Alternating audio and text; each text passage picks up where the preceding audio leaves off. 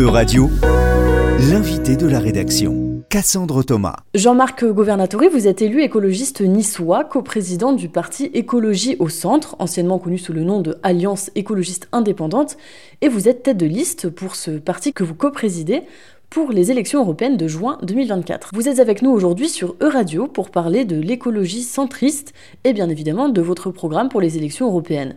Bonjour Jean-Marc Governatori. Bonjour. Vous défendez une écologie qui n'est ni de droite ni de gauche. Qu'est-ce que ça veut dire exactement, une écologie euh, centriste? On reviendra plus en détail sur, euh, sur les propositions de votre programme pour les européennes.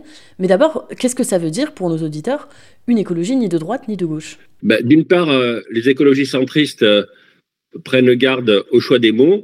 Donc, euh, je ne défends pas l'écologie centriste. je ne suis pas dans le combat. Je ne suis pas là pour attaquer. Euh, vous observerez que les politiciens conventionnels sont, sont souvent dans cette posture de combat, d'opposition. Euh, nous, on est là pour avancer pour le bien commun. Et donc, effectivement, en tant que tête de liste écologie au centre, je suis là pour porter nos idées, pour porter le fait que l'écologie, évidemment, comme l'air et l'eau, sont verts et ouverts et non pas euh, cantonnés à la gauche ou à la droite, qui est un assassinat contre l'écologie politique, puisque forcément, si vous vous dites à droite ou à gauche, vous ne parlez qu'à une partie de l'électorat, et il est capital euh, pour tous ceux qui nous regardent et tous ceux qui nous écoutent que l'écologie soit au pouvoir, national et international, et pour ce faire, elle doit parler à tout le monde. C'est pourquoi elle doit être centrale et c'est pourquoi nous sommes l'écologie au centre. Vous venez de le dire, l'écologie, elle a déjà, elle occupe de la place à gauche et à droite, de manière plus ou moins importante évidemment. Mais donc, vous pensez pas qu'un parti d'écologie, ni de droite ni de gauche, c'est difficile à identifier pour l'électorat, étant donné que cette écologie, elle est déjà présente à droite et à gauche? Ben, Effectivement, euh, on est au centre parce qu'on veut parler à tous les électorats et parce qu'en fait, euh, les, euh, j'ai écrit beaucoup de livres hein, sur le, le, communisme, le socialisme, le libéralisme, qui sont des courants de pensée euh, qui ont été expérimentés et qui ont échoué d'un point de vue social, d'un point de vue économique, d'un point de vue financier. L'écologie n'a pas été expérimentée. Donc pour moi, l'écologie est un projet de société complet dont l'environnement n'est qu'une facette. Donc il est capital qu'il y ait au moins un mouvement politique qui porte l'écologie centrale et non pas l'écologie que de gauche. J'entends bien ce que vous dites, pas d'écologie que à gauche, mais en 2019, vous, pour les élections européennes, vous êtes associé avec euh, Europe Écologie Les Verts dans une liste commune. Pourquoi euh, vous ne réitérez pas euh, cette association euh, pour les élections 2024 c'est une très bonne question. Je peux vous dire que depuis six mois, j'ai vu beaucoup de journalistes et vous êtes appelé la deuxième personne à me poser cette question et je vous remercie de le faire. Donc en 2019, nous nous sommes mis avec Europe Écologie, qui à la base est un parti de gauche, euh, euh, sous réserve de 18 conditions que nous avons négociées à la fin de l'année 2018 d'ailleurs, hein, pour la, dans la perspective des élections de mai 2019. Une de ces conditions était de ne pas évoquer la gauche et de ne pas exprimer le mot gauche et d'avoir des propositions centrales et centrales comme par exemple l'option végétarienne quotidienne, qui n'est évidemment ni de droite ni de gauche.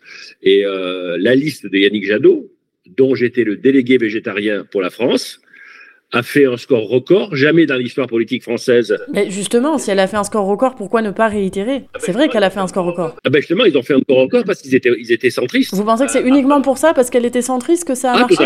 Ah ben les, faits, les, faits, le prouvent. Les, les deux scores records de l'écologie en France, c'est 2009 avec Cohn-Bendit, parce qu'il a fait une liste centriste et centrale. Donc jamais l'écologie avait réalisé un score de 16%, première fois que ça arrivait. Et la seconde fois qu'on a fait le nombre record en nombre de voix, du 3 millions, c'était 2019. Et là encore, grâce à nous, Écologie au Centre, et grâce à moi, qui était délégué végétarien de la liste, nous ne voulions surtout pas qu'il présente la liste comme étant une liste de gauche, ce qu'il n'a pas fait. Mais malheureusement, il y a eu les régionales PACA en 2021, où j'ai dû le quitter parce qu'il m'avait promis de faire une liste écologiste. Et ils ont fait une liste de gauche, donc j'ai fait, j'ai fait ma propre liste, qui m'a permis d'ailleurs d'obtenir euh, un office régional environnemental pour la région sud. Et par ailleurs, en 2022, ils sont mis que la NUPES. Alors là, c'est la fin de tout. Donc, euh, moi, je respecte complètement la gauche aucun problème. Hein. Mais il ne faut pas venir emmerder les écologistes avec la gauche parce que c'est tuer l'écologie. Oui, enfin, vous, vous dites que la liste EELV, e elle a fait un score record en 2019 parce qu'elle était centriste.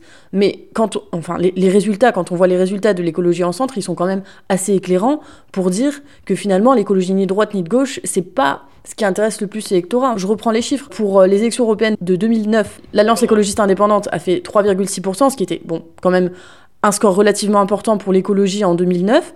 Ensuite, en 2014, 1%. Ensuite, donc en 2019, c'est ce qu'on ce qu'on disait, donc le score record. Et euh, lors de la primaire écologiste pour l'élection présidentielle de 2022, vous êtes arrivé dernier, vous vous êtes présenté, vous êtes arrivé dernier avec 2,35% des suffrages. Vous vous trompez sur deux scores importants. Euh, D'une part, donc, en 2009, effectivement, là, vous avez raison, on a fait 3,6, Europe Écologie a fait 16, mais c'était une liste centriste contre une liste centriste, avec une immense différence, c'est qu'eux passaient tous les jours dans les radios et télé, nous, jamais. Donc, en proportion de la présence médiatique qui est totalement déterminante dans le score final, on a fait beaucoup plus qu'eux, dans les faits. Euh, c'est comme si vous allez jouer au tennis, que le joueur d'en face, il a une raquette et que vous avez une poêle à frire, euh, vous aurez un problème sur le score du match. Mais là, c'est c'était pareil en 2009. En 2014, les listes ont fait non pas 1%, mais 2,4% de moyenne.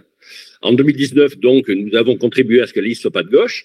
Et évidemment, pour les, pour les, pour les primaires de 2021, euh, personne ne connaît le score, puisque mon score est évidemment faux, puisque c'est un juge du tribunal de Bobigny qui l'a, qui l'a dit. Hein. Vous savez qu'il a nommé un expert judiciaire pour, euh, pour revoir quels étaient les scores, parce qu'il est... Oui, mais pour revoir, et du coup, on devait revoir et on devait avoir une réponse au mois d'avril, je crois, sur ça. Donc, c'est en avril 2023 Il n'y a pas eu de réponse. que le juge le juge, constatant euh, les incroyables indices concordants qui montraient euh, combien mon score avait été floué, combien j'avais été trompé par euh, un hacker ou je ne sais quoi. Donc, il a nommé un expert judiciaire. Malheureusement, lorsque l'expert judiciaire a enfin été nommé, qui prouvait qu'un tribunal français avait dit qu'il y avait un énorme problème, Europe Écologie a détruit les données électroniques. Donc, on, on, donc on, on, et, ce sont des, éléments écrits. Hein. Donc, on ne connaîtra jamais le score des candidats de la primaire écologiste et on ne saura jamais si Yannick a vraiment gagné. Donc, euh, euh, il est impossible de me de dire, de donner mon score de la primaire, parce qu'évidemment, c'était impossible que je perde la primaire, comme je l'exprimais avant, puisque sur les cinq candidats, il y avait quatre candidats de gauche un seul candidat centriste. Donc évidemment, euh, quatre candidats de gauche qui se, qui se partagent un électorat mineur par rapport à un candidat qui se, qui se partage un électorat franchement, c'était vraiment facile de gagner. Mais effectivement, cette révolution politique qui, qui aurait eu lieu avec un, un candidat non gauche qui, qui, gagne une primaire organisée par Europe Écologie, c'était un désastre pour eux. Par conséquent, par conséquent il s'est passé des choses bizarres, comme le juge l'a confirmé. Mais quoi qu'il en soit, depuis une vingtaine d'années, en tout cas pour les élections européennes, vous n'avez jamais dépassé le seuil des 5%, qui est nécessaire pour avoir des députés au Parlement européen. Et le but de la compétition politique, c'est quand même de, la gagner à la fin et de dépasser ce seuil des 5%. Donc pourquoi ne pas vous associer à EELV, vous avez déjà un peu répondu, ou à, d'autres partis Donc c'est intéressant votre question. Euh, Parce que euh, c'est aussi ça la compétition politique, c'est aussi parfois faire des compromis, s'associer avec des partis avec lesquels on n'est pas d'accord à 100%, mais faire une liste commune pour gagner cette compétition politique, c'est vraiment le but. quoi. Vous avez raison. Le, but euh, de, de l'action politique, c'est d'abord de servir le bien commun. Et nous, nous pensons que servir le bien commun, ça passe par la victoire et l'affirmation de l'écologie non gauche et de l'écologie non droite. Donc, euh, si à nouveau nous nous étions mis avec Europe Écologie qui veut rester membre de la NUPES, donc s'il était, était, sorti de la NUPES, on aurait pu réfléchir à la question. J'ai eu un contact avec Marine Tondelier euh, fin décembre 2022. Euh, par SMS, mais malheureusement, ils veulent rester dans la NUPES. Donc, ils ont décidé d'être sur une ligne de gauche que nous respectons, hein, mais qui n'est pas du tout la nôtre et qui, pour nous, est un attentat contre l'écologie. C'est des mots forts que vous employez. Donc, il n'est pas question que reste avec eux. Et parce que le but de l'action, de l'action politique, c'est servir le bien commun, donc mettre l'écologie au pouvoir. Et l'écologie au pouvoir, c'est l'écologie centriste. Et si aujourd'hui elle ne l'est pas, alors que nous existons depuis 20 ans, c'est tout simplement parce que les journalistes politiques, pour eux, l'écologie politique, c'est Europe Écologie, qui sont nés euh, il y a 40 ans, donc 20 ans avant nous. Donc, euh, dans l'action politique, euh, bah, le fait est que c'est le parti écologiste qui récolte le plus de ah bah, voix. évidemment, puisqu'on parle que d'eux. Donc, l'ARCOM, l'ARCOM évalue la présence médiatique des partis politiques. Le fait est qu'Europe Écologie cumule 99% du temps d'antenne par rapport, par exemple, à Delphine Bateau, Génération Écologie, Corinne Lepage, Cap 21 ou moi-même, qui avons 1%, les autres ont 99%. Donc, évidemment, quand vous présentez des élections, ça fait quelques problèmes. Il n'en reste pas moins vrai que M. Jadot, qui est un bon candidat et euh, qui a une autorité de 100%, à la présidentielle, il a fait 4,5%, Et nous, aux législatives, nos 200 candidats, ils ont fait 2,8 de moyenne en 2022, avec zéro télé, zéro radio. Donc moi, je dis que nos 2,8 aux législatives 2022 ont beaucoup plus de valeur électorale que les 4,5 deux mois avant par Yannick, qui lui avait une notoriété de 100%. Si la liste écologie au centre, elle dépasse le seuil des 5% euh, en juin 2024, à quel groupe politique du Parlement européen vous vous associerez? Ben, Compte tenu qu'on est au 21e siècle et compte tenu qu'il faut du neuf, nous créerons un nouveau groupe. Nous sommes persuadés que dans les 27 pays de l'Union... Vous allez créer un nouveau groupe au Parlement européen ah, Bien sûr, bien sûr, il faut un groupe d'écologie centriste. Parce que le groupe euh, Les Greens, il n'est pas assez centriste ben, malheureusement, il est largement influencé euh, par, les, par Europe Écologie. Oui, mais il n'y a pas que l'Europe Écologie. Il y, a, y, a, tous les verts euh, de l'Europe. Oui, oui, il y, a 70 députés. Mais nous, on ne peut pas être avec un groupe d'écologistes de gauche. C'est incompatible. Donc, euh, nous, on veut créer un groupe d'écologistes centristes avec tous les écologistes centristes des 27 pays de l'Union. Et vous avez déjà commencé à, être, à rentrer en contact avec eux? Parmi les députés actuels du groupe vert euh, du Parlement, il y en a certainement qui viendront avec nous. Mais vous pensez pas que ça, encore une fois, ça va euh, éclater encore un peu plus le Parlement européen, éclater encore un peu plus bah, l'écologie, hein, finalement, les valeurs que vous défendez, et perdre en efficacité? Dans la vie, euh, bon, j'ai la chance ou, la malchance d'avoir 65 ans et d'avoir quelques expériences. Quand vous, quand vous renouvelez les mêmes causes, vous avez les mêmes, conséquences. Et à un moment donné, dans la vie, c'est comme dans un couple, dans une famille ou dans une entreprise, il faut se dire la vérité. Le fait est que l'organisation actuelle du Parlement européen, avec les groupes en place et avec les écologistes en place, avec le groupe écologiste en place, on est arrivé à un désastre en matière de qualité d'air, un désastre en matière de qualité d'eau. On continue à piller les matières premières et la liste serait trop longue.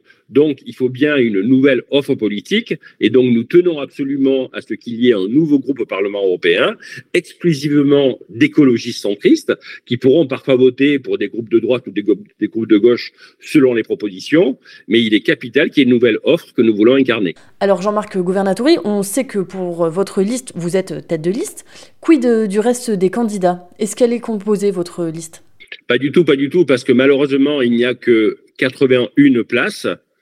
Nous avons 500 demandes de personnes qui veulent être sur la liste, mais pour l'instant, notre priorité, c'est euh, d'être sûr d'avoir la meilleure tête de liste possible. C'est pas vous donc la tête de liste? Ça peut changer? Euh, Pour l'instant, je suis la tête de liste, mais nous avons des contacts avec des personnalités de notoriété nationale. Semble-t-il compatible et certainement écologiste. C'est ce que nous sommes en train de vérifier. Donc, il est possible que dans les quatre semaines qui viennent, nous ayons une nouvelle tête de liste, et à ce moment-là, je serai numéro 2 ou numéro 3, euh, parce que tellement il est vital pour tout le monde que nous dépassions les 5% pour avoir nos propres députés, que l'important, c'est pas que je sois moi ou... L'important, c'est d'avoir une tête de liste qui assure de faire un score majeur et d'être dans le match avec Europe Écologie. Et par conséquent, euh, aujourd'hui, notre priorité, c'est vraiment euh, la tête de liste, la tête de liste, la tête de liste. La composition de la liste, elle, se fera au mois de mars. Et donc, on peut avoir euh, les noms de ces personnes de notoriété publique, comme vous dites, avec vous êtes en contact? Vous les aurez au mois de janvier. pour l'instant, il y a trois ou quatre personnalités que tout le monde reconnaît dans la rue et euh, qui peuvent contribuer euh, l'une ou l'autre l'une ou l'autre d'entre elles à nous assurer un score euh, qui approchera plutôt les 10 au lieu de se dire qu'on va essayer de dépasser les 5. Si vous êtes élu aux élections européennes de 2024, enfin quand je dis vous, c'est votre parti évidemment, quelle sera la priorité, le premier texte, la première chose à laquelle vous attaquerez au Parlement européen? Ben, vous savez, quand vous faites une tarte aux pommes, euh, il faut pas que des pommes, hein, il faut de la, farine, euh, du sucre ou du sel peut-être. Je suis mauvais cuisinier, hein. mais en tout cas, il faut plusieurs ingrédients pour faire une tarte aux pommes. Euh, la cuisinière ou le cuisinier, le four, etc., etc. De l'eau, bref. Donc, il n'y a pas une seule mesure, il y a un ensemble d'éléments. entre autres, nous, on pense qu'il y a vraiment un gros souci d'information du grand public.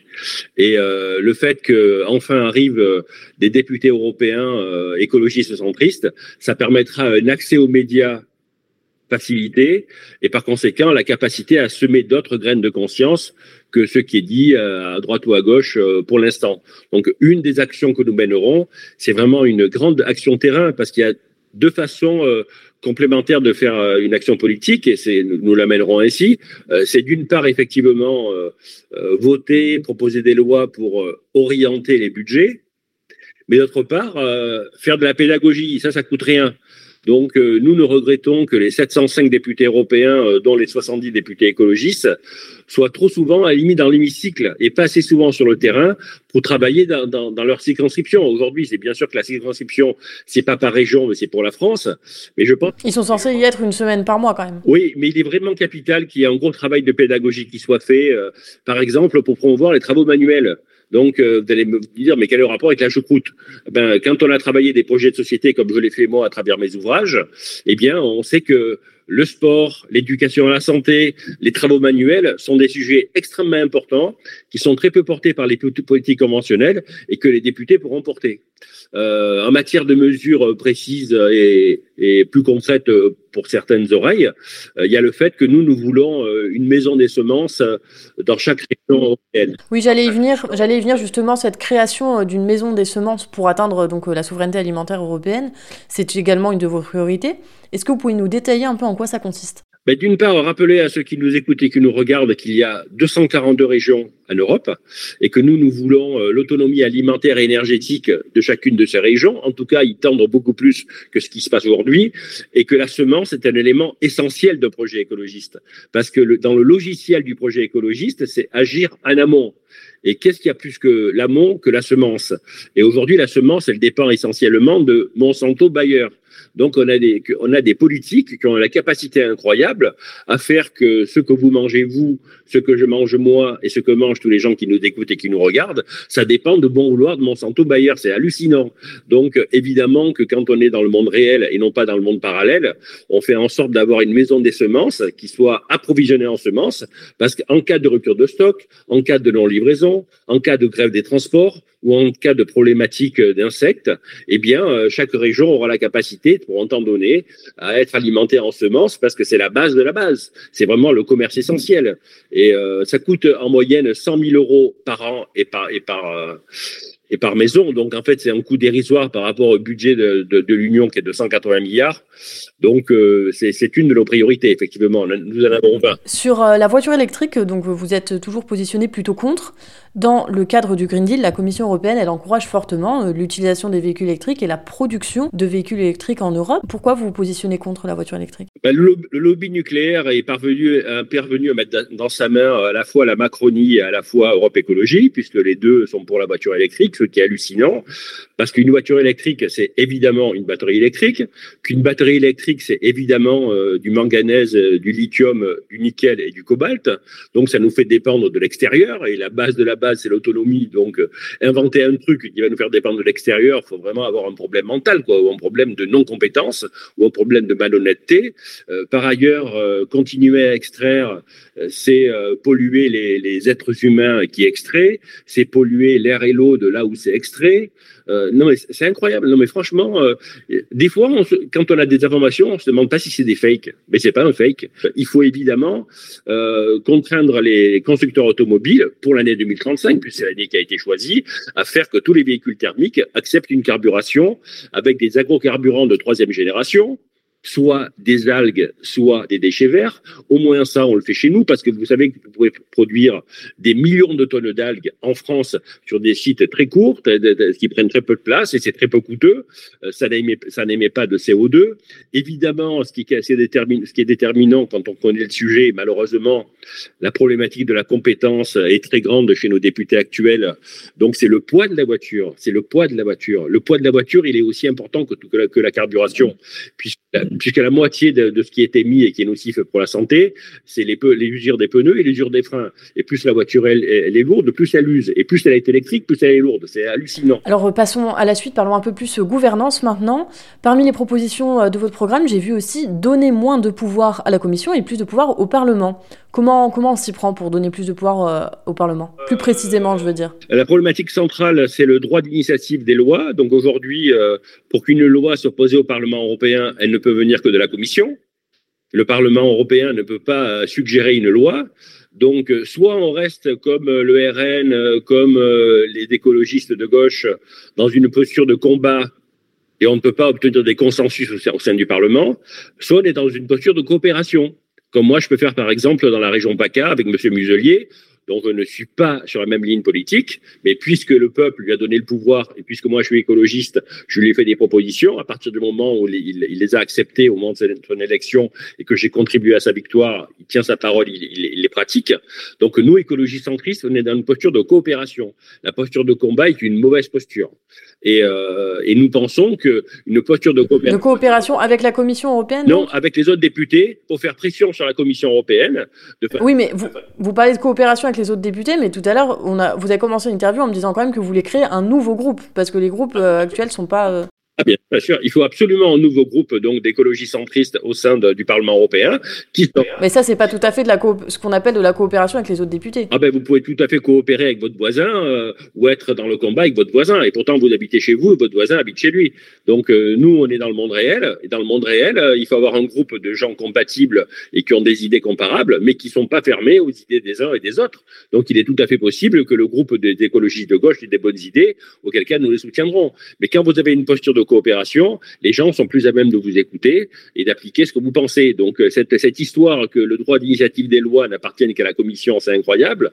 Donc il faut vraiment euh, monter euh, toutes les opinions publiques des 27 pays européens, des 450 millions d'habitants de, de, l'Union, pour faire pression sur les gouvernements nationaux et par ailleurs sur la Commission, pour qu'on parvienne dans le temps à ce que nous, députés, qui sommes élus démocratiquement, ayons la capacité quand même, c'est le minimum syndical, à pouvoir proposer des lois. Dernière chose, on va parler un peu plus migration maintenant pour, euh, pour terminer. Ensuite, il faudra qu'on s'arrête malheureusement. Agir pour réformer la convention de Schengen afin que seuls les Européens aient la libre circulation. Donc ça, c'est ce qu'on lit euh, dans votre programme. Donc les citoyens non européens qui habitent dans l'Union européenne, ils ne devraient pas avoir le droit de libre circulation selon vous?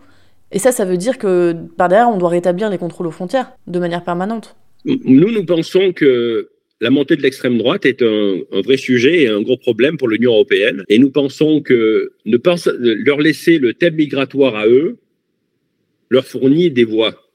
Donc nous, on veut montrer en tant qu'écologie centriste que nous aussi, on est sensible à la sécurité des biens des personnes d'une part, et que par ailleurs, on est sensible au phénomène migratoire.